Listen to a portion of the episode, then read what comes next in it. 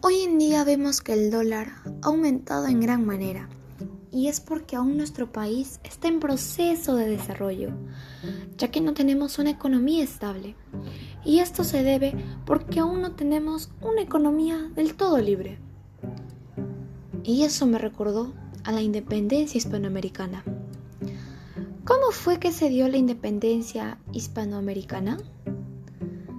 La independencia hispanoamericana se dio entre los años 1808 y 1824, que fue por el descontento de los blancos criollos, indígenas y negros que estaban en una situación de esclavitud con las maneras de gobierno que aplicaba la corona española en los territorios ocupados en América, ya que mantenían una economía cerrada y había desigualdad entre todos ya que solo tenían privilegios los que eran mayores, los que eran de la nobleza. Los criollos se inspiraron por los hechos ocurridos en Estados Unidos y por la Revolución Francesa, los cuales fueron movimientos que mostraron el lado más vulnerable de los gobiernos monárquicos.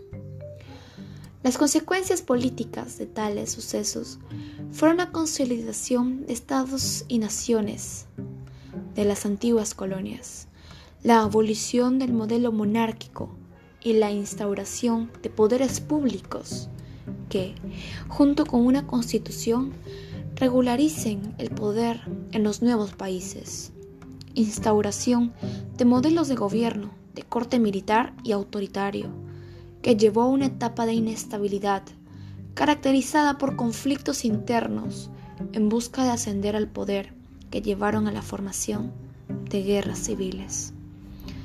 Uno de los precursores más importantes fue Juan Pablo Vizcardo y Guzmán, con Simón Bolívar y San Martín de Porres.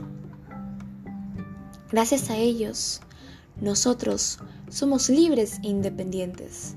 Por ello, he llegado a la conclusión que para que los hispanoamericanos seamos libres, hemos tenido que pasar por muchas cosas para que finalmente seamos libres e independientes.